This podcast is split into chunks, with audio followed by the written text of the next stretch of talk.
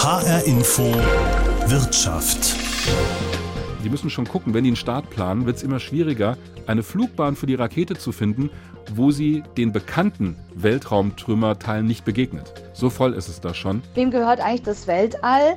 Was ist mit Zusammenstößen? Und der Nachthimmel ist nun mal ein Kulturgut für uns alle. Wir sprechen hier von mehreren Tausend, äh, über 10.000 Satelliten. Und nur mal so als Vergleich, das ist deutlich mehr als die gesamte Menschheit in der gesamten Geschichte der Raumfahrt, 60 Jahre, bisher zusammen gestartet haben. Wem gehört das Weltall? Das ist die Frage, die aktuell im Raum schwebt und zwar nicht nur im kosmischen. Tesla-Chef Elon Musk will mittels Zehntausender Satelliten ein neues, schnelles Internet aus dem Weltraum in jeden Winkel dieser Erde bringen. Dafür hat er gerade einen deutschen Ableger seines Projektes Starlink in Frankfurt angemeldet. Aber ist das jetzt die Innovation oder müllen wir uns mit diesem Projekt den Weltraum weiter zu? Lassen Sie uns Antworten auf diese Fragen finden. Jetzt in der HR-Info Wirtschaft. Mein Name ist Juli Rutsch. 5, 4, 3, 2, 1, 0. Ignition. And liftoff of the Falcon 9. Go Starlink.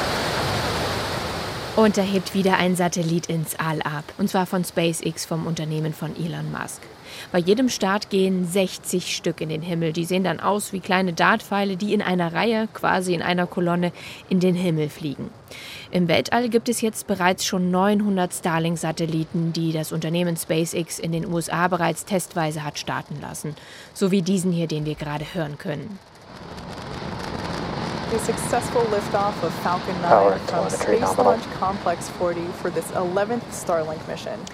Tesla-Chef Elon Musk will mit seinem Unternehmen SpaceX nun offenbar auch den deutschen Markt erobern und hat dafür gerade Frankfurt am Main zum Stützpunkt seines neuen deutschen Ablegers gemacht. Das heißt, das Unternehmen SpaceX hat sich jetzt ins Handelsregister der Stadt eintragen lassen.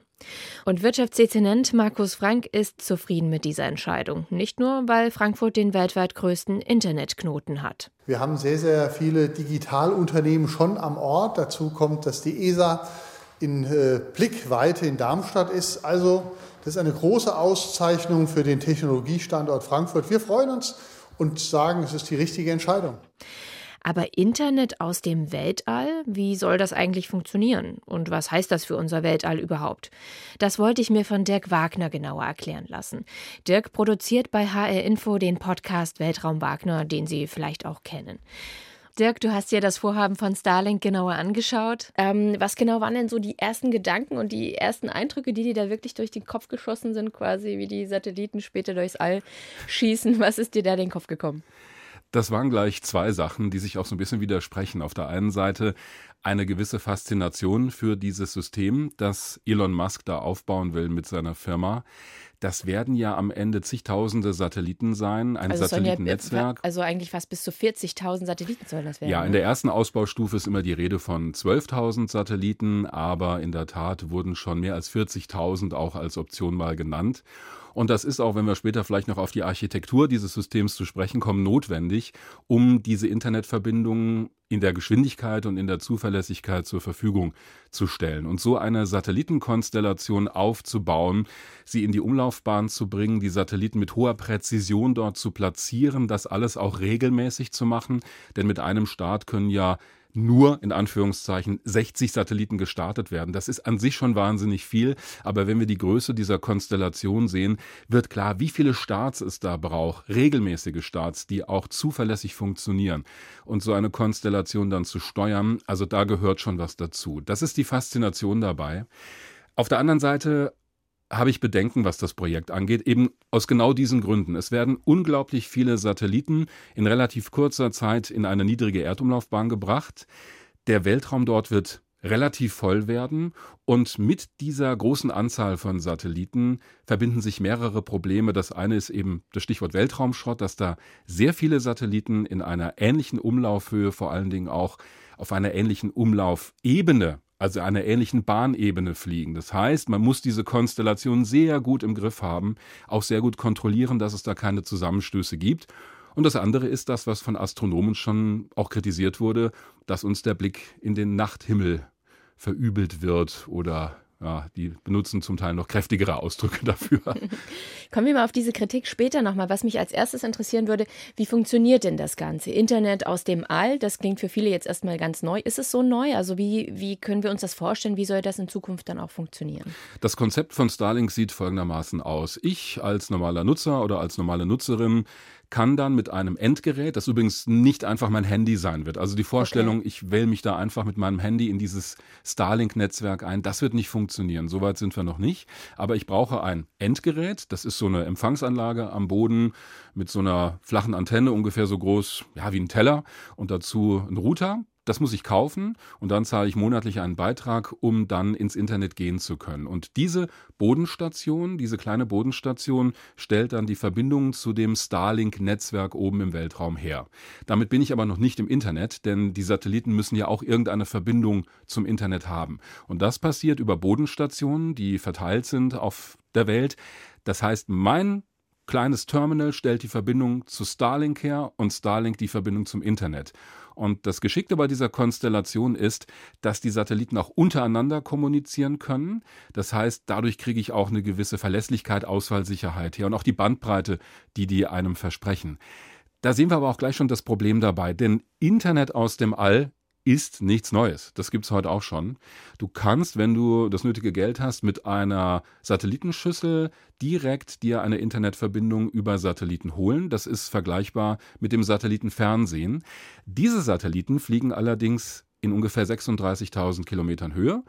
Das heißt, sie bleiben immer von der Erde aus gesehen über demselben Punkt der Erde stehen. Hat den Vorteil, du musst deine Antenne nicht nachführen. Der Nachteil ist, die Signallaufzeiten die sind spürbar. Das heißt, das Funksignal muss ja erstmal hoch zu dem Satelliten, dann wieder runter zur Erde, noch vielleicht zu einer Bodenstation. Und das merken wir zum Beispiel bei Telefongesprächen interkontinentalen Telefongesprächen, die über Satellit laufen, da hast du immer so eine Verzögerung drin.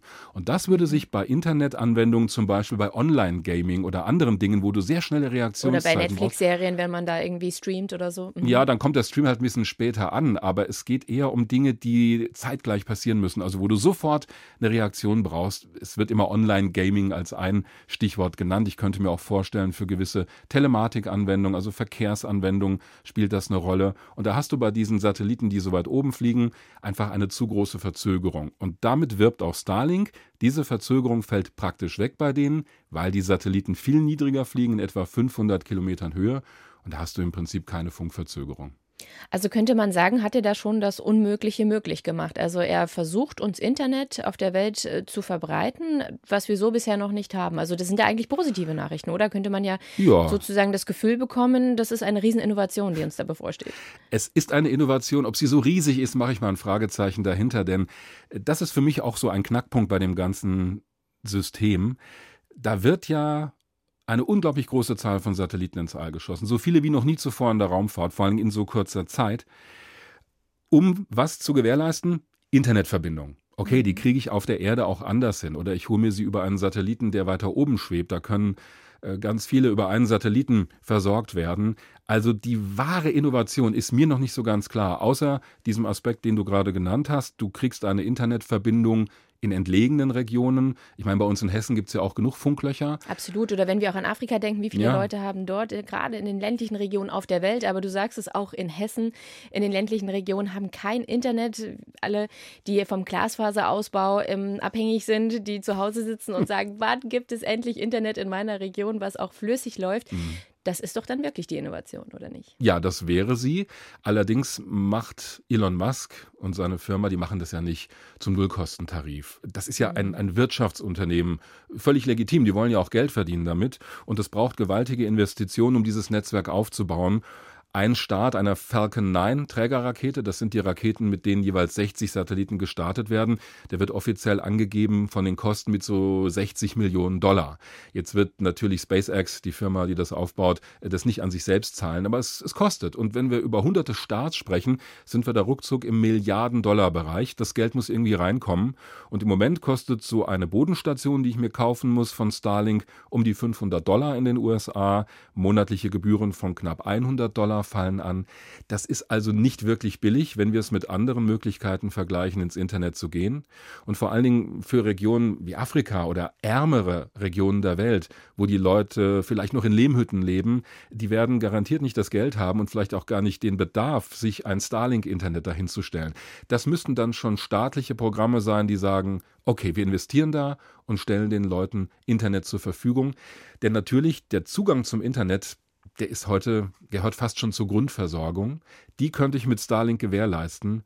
Aber die Kosten sind für mich noch ein großes Fragezeichen. Also wer hat am Ende in solchen Regionen der Welt das Geld, um sich das zu leisten?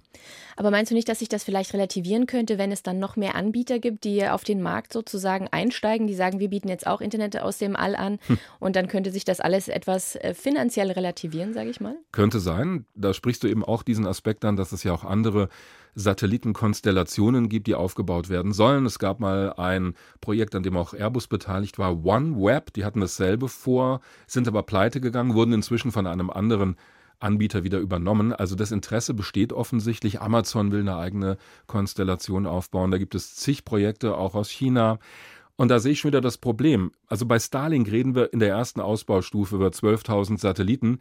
Wenn wir uns mal anschauen, im Februar 2020 gab es insgesamt im Orbit, also in der Erdumlaufbahn, etwa 5.500 Satelliten, von denen 2.300 ungefähr noch funktioniert haben, Anfang dieses Jahres. Und bei Starlink da reden wir über 12.000 Satelliten innerhalb von, von wenigen Jahren.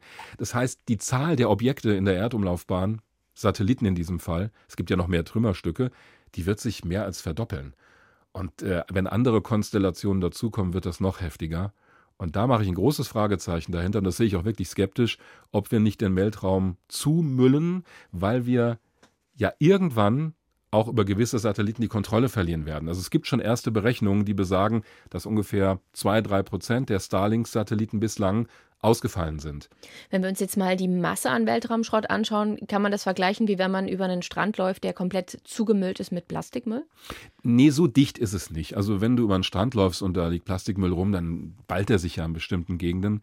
Dieser Weltraumschrott, da gibt es ja auch diese animierten Grafiken, wo du die Erde siehst und dann schwirrt wie so eine Wolke oder wie so lauter Insekten schwirren da diese Trümmerteile rum. Das ist natürlich nicht im richtigen Maßstab dargestellt. Diese Trümmerteile würdest du mit bloßem Auge gar nicht sehen. Die gehen ja runter bis auf wenige Millimeter Größe. Da sind sie schon eine Gefahr. Das heißt, die Abstände zwischen diesen Trümmern sind viel größer, als wir sie sinnvollerweise auf so einer Grafik darstellen könnten. Trotzdem, durch die hohen Geschwindigkeiten und die schiere Anzahl der Trümmer, also reden wir ja inzwischen über Millionen Trümmerstücke, wenn wir runtergehen bis auf ein paar Millimeter, die macht es so gefährlich und vor allen Dingen auf bestimmten Umlaufbahnen Starlink will so auf 500 Kilometer Höhe gehen. Das ist eine Umlaufbahn, die auch von anderen Konstellationen angestrebt wird. Es ist eine Umlaufbahn so in diesem Bereich plus minus ein paar hundert Kilometer, die von Erdbeobachtungssatelliten auch der Europäischen Raumfahrtbehörde ESA genutzt wird. Und auf diesen beliebten Bahnen, da kann es wirklich gefährlich werden. Da würde dein Strandbild tatsächlich passen, so im übertragenen Sinne, weil es einfach wahnsinnig voll wird. Und eine Meldung vor kurzem hat mir zu denken gegeben. Es gibt einen ähm, privaten Raketenbetreiber, nennt sich Rocket Lab. Die haben eine kleine Trägerrakete entwickelt, um kleine Satelliten zu starten. Und deren Chef, der hat mal gesagt, die müssen schon gucken, wenn die einen Start planen, wird es immer schwieriger, eine Flugbahn für die Rakete zu finden, wo sie den bekannten Weltraumtrümmerteilen nicht begegnet. So voll ist es da schon. Die fliegen also auch auf niedrige Erdumlaufbahnen. Und dazu kommt ja noch, dass es jede Menge Trümmerstücke gibt, die wir gar nicht im Blick haben. Also wir können so runter bis auf einen Zentimeter, ein bisschen drunter, können wir die gut beobachten. Darunter wird es schwierig. Also die kann ich mit Radar gar nicht im Blick behalten, sodass ich deren Bahn kenne. Also muss ich vielleicht am Ende Satelliten mit Schutzschilden ausstatten oder mit einem automatischen Ausweichsystem. Das ist echt ein Problem geworden. Das heißt, unser Weltraum ist voller Müll, quasi voller Weltraumschrott. Nun sollen mehrere tausende weitere Satelliten durchs All fliegen. Das haben wir gerade mit Dirk Wagner, der sonst den H-Info-Podcast Weltraum Wagner umsetzt, gerade schon besprochen. Aber was heißt das jetzt genau? Das wollte ich mir von Experten einer Organisation einschätzen lassen, die sich mit dem Thema ganz besonders beschäftigt, nämlich der Europäischen Weltraumorganisation ESA hier bei uns in Darmstadt. Dazu habe ich mit Holger Krag gesprochen. Er leitet das ESA-Programm für Weltraum Weltraumsicherheit. Und ich wollte von ihm wissen, wie er das Internetprojekt des US-Amerikaners und Tesla-Chefs Elon Musk überhaupt einschätzt. Ähm, Es ist neu, dass in der Raumfahrt das in so großem Stil im privaten, äh, aus privater Hand heraus passiert. Das sind wir so nicht gewohnt. Und wir sind auch ein bisschen überrascht über die große Zahl an Satelliten, die dafür notwendig ist und auch der Aufwand, der dafür betrieben werden muss. Wir sprechen hier von mehreren Tausend, äh, über 10.000 Satelliten. Und äh, Elon Musk ist auch nicht die einzige Konstellation. Es gibt auch noch Konkurrenten, die von ähnlich großen Satellitenzahlen sprechen.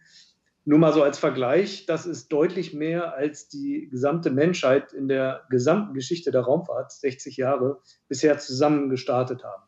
Das äh, wollen jetzt einige Unternehmen in relativ kurzer Zeit starten und das ähm, kommt nicht nur mit Vorteilen, hier gibt es auch bestimmte Risiken, die wir sicherlich noch ansprechen werden. Also Sie meinen mit dieser Menge, dass es noch nie so eine große Menge gab, wenn wir jetzt nicht nur Starlink, also das Vorhaben von Elon Musk nehmen, sondern auch das von anderen großen Unternehmen. Habe ich das richtig verstanden? Selbst die Menge der Satelliten von Elon Musk alleine, die, die ähm, übertrifft schon alles, was wir bisher als Menschheit ähm, zusammen gestartet haben. Das heißt, wenn diese 40.000 Satelliten ins Weltall geschossen werden, dann sind das mehr, als wir bisher je im All hatten. Ja, wir haben bisher rund 6000 Satelliten ins All gestartet. Also eine Konstellation reicht schon aus, um das, äh, um das, die, die, die, gesamten Leistung der Menschheit in diesem äh, Anbetracht zu übertreffen.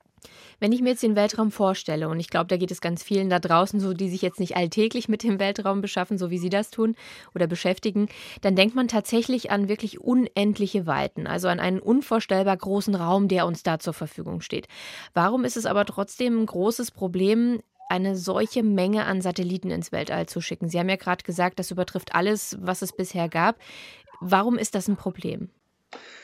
Wir denken tatsächlich an die großen Weiten, wenn wir an den Weltraum denken. Aber wenn man sich die Raumfahrt mal etwas genauer anschaut, dann merkt man sehr schnell, dass wir eigentlich nur einen ganz kleinen Teil des Weltraums intensiv nutzen. Und zwar ist das äh, die, die Höhenschale bis 2000 Kilometer, vom Boden bis 2000 Kilometer. Das ist so so ungefähr die, die Entfernung zwischen Hamburg und Rom nach oben. Das ist also geografisch gesehen eigentlich nur ein ganz, ganz kleines Volumen, was wir für die Raumfahrt intensiv nutzen. Mehr als zwei Drittel aller Raumfahrtobjekte fliegen nicht weiter weg als, als diese Distanz von 2000 Kilometern.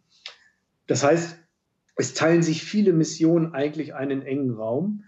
Äh, und diese Telekommunikation und Breitbandverbindung ist natürlich nicht das Einzige, was wir aus dem Weltall nutzen wollen man übersieht oft schnell, wie stark wir schon involviert sind in Dienste aus dem Weltall, auf die wir uns verlassen, die in unserem Alltag eine Rolle spielen. Nehmen Sie mal Ihr Smartphone, wenn Sie da drauf schauen, dann benutzen Sie die, die Ortungsfunktion, die funktioniert zum Beispiel über GPS-Satelliten. Die Wettervorhersage, die Sie da abrufen, die äh, kommt von geostationären Satelliten. Und ähm, ja, wenn Sie telefonieren, dann geht die Verbindung im Zweifelsfall auch über Satellit. Das heißt, wir sind bereits mit dem Weltraum verdrahtet und jetzt teilen sich mehrere Missionen und mehrere Anwendungen einen engen Raum. Äh, und hier müssen wir, hier müssen wir aufpassen, dass die eine Anwendung die andere quasi nicht verdrängt. Denn der Raum, die Ressource, die wir uns da teilen, die ist sehr begrenzt. Und wir wollen den Weltraum nutzbar halten, damit wir auch in 40 oder 50 Jahren noch von solchen Diensten profitieren können. Wenn wir uns jetzt vorstellen, 40.000 Satelliten, die senden ja nicht nur von oben auf die Erde, sondern die kommunizieren ja auch teilweise miteinander in ihrer Sphäre. Ist es dann auch so, besteht dann auch die Problematik, dass diese Satelliten dann andere Signale, wie zum Beispiel Wetterdaten oder auch ähm, GPS-Signale, die wir für die Navigation brauchen, stören könnten und dass diese Signale nicht mehr sauber bei uns auf der Erde ankommen? Da sprechen Sie ein ganz tolles Thema an, nämlich auch das Frequenzspektrum, also die sozusagen das Signalfrequenzspektrum, was wir verwenden dürfen vom All aus, ist natürlich auch begrenzt. Äh, jede Frequenz kann nur einmal benutzt werden. Äh, funkt ein Satellit in der gleichen Frequenz, äh, gibt es Störungen und Interferenzen, die dann den Empfang unmöglich machen. Diese Ressource ist genauso, genauso begrenzt, aber sie wird verwaltet, sie wird koordiniert. Bei den Vereinten Nationen gibt es dafür eine, eine Gruppe, äh, die Internationale Telekommunikationsunion, die vor dem Start von Satelliten bereits Frequenzen zuordnet, verwaltet, plant, sodass keine doppelt benutzt wird und sodass also auch für den, für den Flug äh, der vielen SpaceX-Satelliten ausgeschlossen werden kann, dass die interferieren. So ganz ausschließen kann man es nicht, denn diese, auch die Frequenzbänder rücken immer enger zusammen, weil man immer mehr Missionen gleichzeitig unterbringen will, bekommt jeder sozusagen einen schmaleren Anteil an dem Frequenzspektrum, sodass es hin und wieder doch am Rande immer noch mal so, so kleine Störungen gibt, die versucht man aber möglichst gering zu halten. Mit der Nutzung des Weltraums machen wir sowas nicht. Wir koordinieren nicht den Platz sozusagen. Wir sagen nicht, dass eine Bahn zum Beispiel besetzt ist durch eine Konstellation von, von, Satelliten. Da gibt es keine Koordination und Beschränkung. Und da stellt sich mir die Frage, warum koordinieren wir die Frequenzen, aber nicht den Platz im Weltraum. Und das wäre doch auch ein Ansatz, wo man mal schauen könnte, ob man da nicht auch ein ähnliches Muster wählt wie bei den Frequenzen. Ist das nicht auch was, was wir eigentlich dringend tun sollten, auch gerade vor dem Hintergrund, dass wir ja auch schon sehr viel Weltraumschrott angehäuft haben, also wirklich Satelliten, die nicht mehr gebraucht werden oder Raketen, die einfach nur noch durchs Weltall irren oder auch Trümmer, die sozusagen dort umherschwirren, die ja auch eine Gefahr birgen. Ist das nicht etwas, wo wir dringend eingreifen sollten, wenn wir parallel zulassen, dass ein Unternehmen derart viele Satelliten ins All schießt? Ja, das ist richtig. Wir wir, anders als bei den Frequenzen, ähm, die nicht mehr genutzt werden, sobald der Satellit abgestellt wird, ist bei der Raumfahrtschrottproblematik, äh, bleibt der Satellit mitunter noch lange im All, selbst wenn seine Mission schon lange vorbei ist. Und tatsächlich haben wir bereits jetzt schon eine große Zahl von Altlasten im All. Wir sprechen von 23.000 Objekten, die so die, die Größe eines Fußballs haben oder größer. Und wir sprechen von fast einer Million Objekten ab Murmelgröße. Und die sind alle mit sehr hoher Geschwindigkeit unterwegs. Das bringt die Natur der Raumfahrt mit sich, dass die sich alle im Durchschnitt mit rund 25.000 km/h in diesen Orbitregionen bewegen. Und das bedeutet, dass selbst wenn so ein kleines murmelgroßes Stück auf einen Satelliten aufschlägt, äh, dass dann ein gewaltiger Schaden bis zum Totalverlust des Satelliten und bis zur Trümmererzeugung, äh, die dann wiederum ein erneutes Problem darstellen, weil auch die Trümmer einer solchen Kollision im All bleiben. Also das ist in der Tat ein Problem. Äh, die Hinterlassenschaften sind bereits heute groß. Und man kann dem aber technisch beikommen.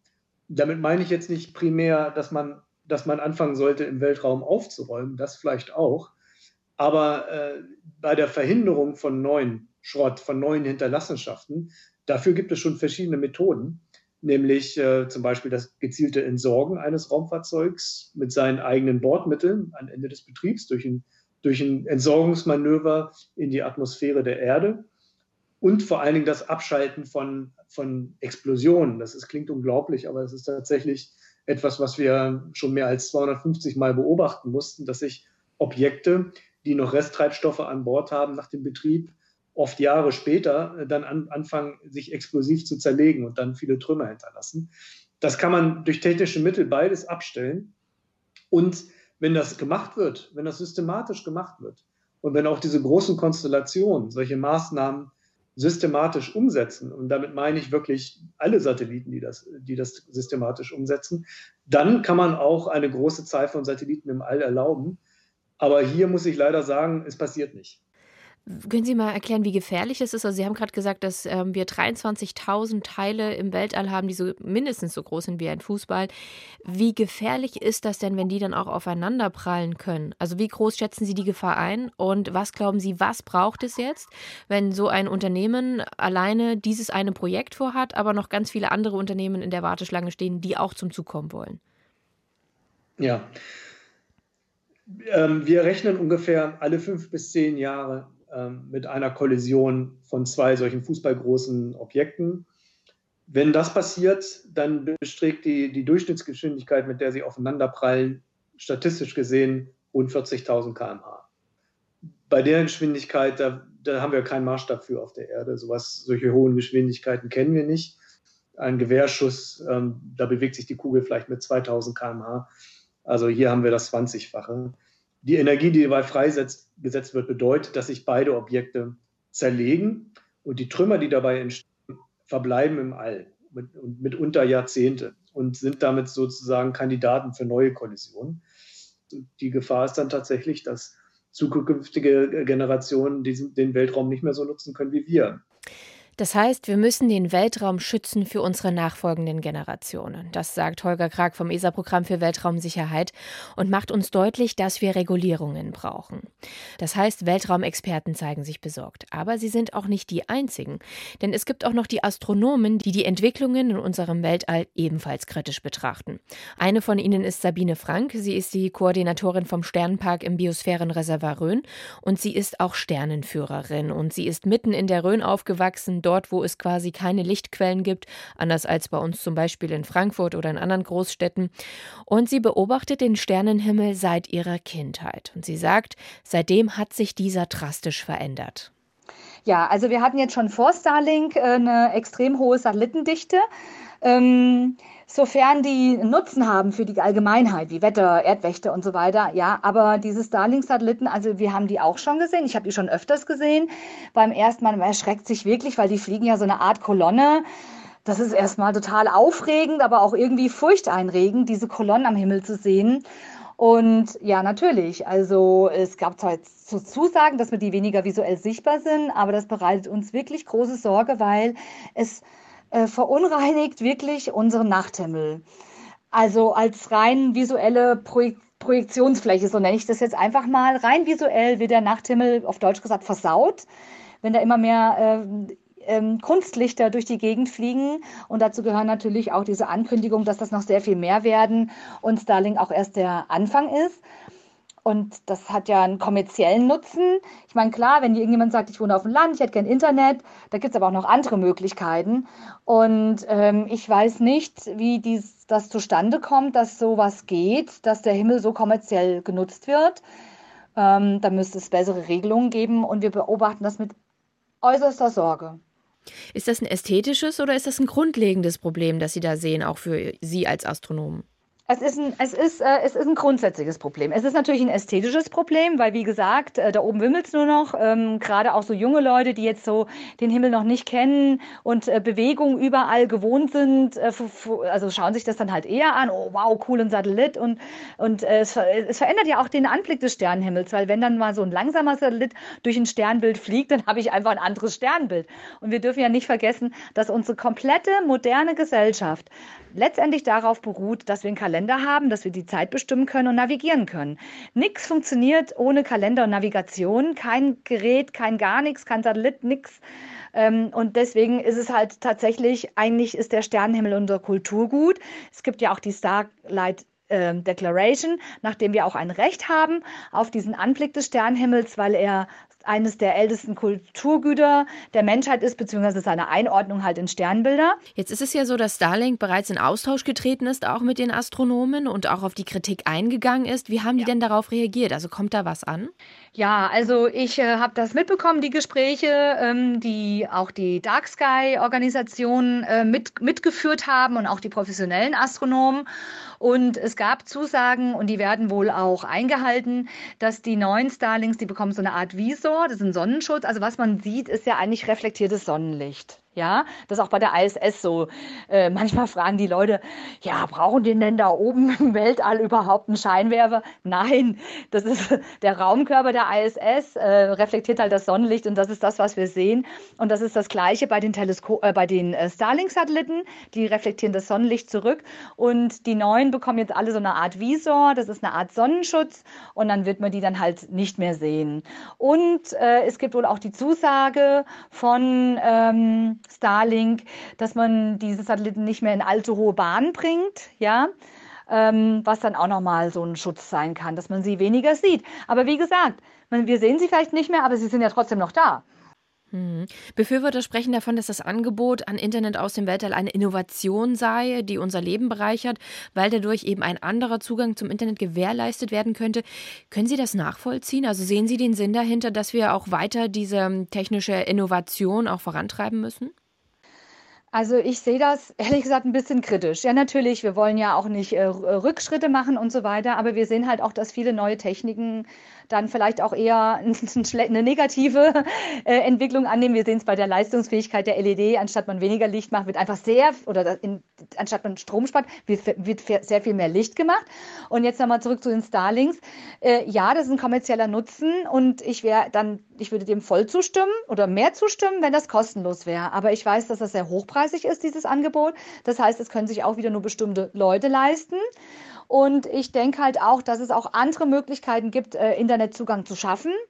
Ähm, sonst können wir uns auch die ganzen Breitband- und Glasfaser sparen. Also es gibt auch noch andere Möglichkeiten und man muss das einfach abwägen. Aber was mich halt äh, ganz persönlich stört, ist ganz einfach, wem gehört eigentlich das Weltall? Wie kommen, wie kommen solche Genehmigungen zustande? Ähm, wo soll das überhaupt hinführen? Wer regelt es oder wer regelt es nicht? Ähm, was ist mit Zusammenstößen und all diese Dinge? Mir ist es einfach zu kommerziell. Und der Nachthimmel ist nun mal ein Kulturgut für uns alle und deswegen kann ich das ehrlich gesagt nur bedingt unterstützen. Wem gehört der Weltraum, ist also die große Frage, die Sabine Frank vom Sternpergrön hier aufgeführt hat. Aber wie ist das eigentlich? Mit dieser Frage habe ich mich nochmal an Holger Grag von der Europäischen Weltraumorganisation ESA gewandt. Also welche rechtlichen Bestimmungen gibt es, um das Weltall überhaupt zu nutzen? Also man sollte eigentlich als normal denkender Mensch erwarten, dass der Zugang zum Weltraum irgendwie international geregelt ist.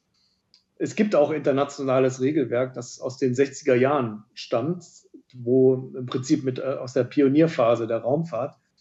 Und dort hat man sich zwischen den weltraumbetreibenden Staaten damals äh, entschlossen, sich gegenseitig viel Freiheit zu geben. Das heißt, die Nutzung des Weltraums nicht einzuschränken, als einzige Einschränkung ähm, hinzuzufügen, dass man die Freiheit des anderen nicht einschränken soll. Also im Prinzip gibt es von internationalen rechtlichen Rahmen her kaum eine Beschränkung, den Weltraum zu nutzen. Das ist bewusst so gemacht.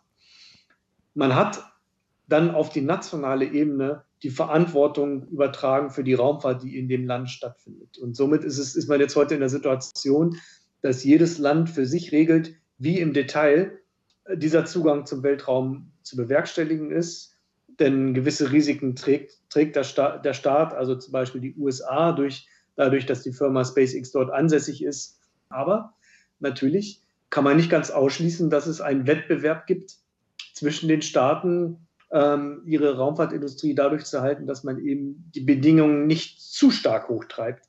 Und äh, hier ist natürlich ein, Pro ein Problem, dass wir da keine internationale Gesetzgebung haben, die weit genug geht. Hm, also letztendlich, wenn ich jetzt ein Unternehmen gründe ähm, und Satelliten ins All schicken möchte, dann kann ich das einfach tun. Sie können das tun. In, in Deutschland haben wir momentan noch kein Weltraumgesetz. Das wird es aber bald geben. Ähm, sobald es dieses Gesetz gibt, müssen Sie natürlich entlang dieses Gesetzes arbeiten und ähm, in Deutschland im Prinzip eine Lizenz beantragen, Ihren Satelliten zu starten. Und in dem Zusammenhang wird Ihnen dann Deutschland vielleicht doch die eine oder andere Auflage machen, nämlich die wollen Sie mal schauen, ist denn Ihr Satellit auch in der Lage, sich nach dem Betrieb wieder selber zu entsorgen und ist auch sonst nicht gefährlich? Oder trägt sonst zur Verschmutzung dabei? Das würden wir dann schon erwarten. Da bin ich mir sicher, dass sowas auch in so einem deutschen Weltraumgesetz stehen wird. Fassen wir noch einmal zusammen, was wir erfahren haben. Internet aus dem Weltall ist gar nicht neu, aber in der Form, in der es Elon Musk und sein Unternehmen SpaceX oder auch ganz andere Unternehmen in Zukunft anbieten wollen, ist es schneller und verlässlicher. Dennoch kostet es monatlich rund 100 Dollar, also keine Traumlösung, um auch ärmere Regionen dieser Welt mit Internet zu versorgen. Außerdem ist unser Weltraum begrenzt, also die Sphären, die wir nutzen können. Die sind aber schon sehr voll und auch zugemüllt. Es sollte also schärfere Regulierungen geben, wer wie viele Satelliten ins All schießen darf und ab wann es gefährlich wird. Einen wirklichen rechtlichen Rahmen gibt es zum Beispiel in Deutschland bisher noch nicht. Das war die HR Info Wirtschaft. Die gibt es jede Woche bei HR Info und bei allen gängigen Podcast-Apps sowie in der ARD Audiothek. Und wenn Sie mehr zum Thema wissen wollen, dann hören Sie doch auch mal in den HR Info Podcast Weltraum Wagner rein. Mein Name ist Juli Rutsch.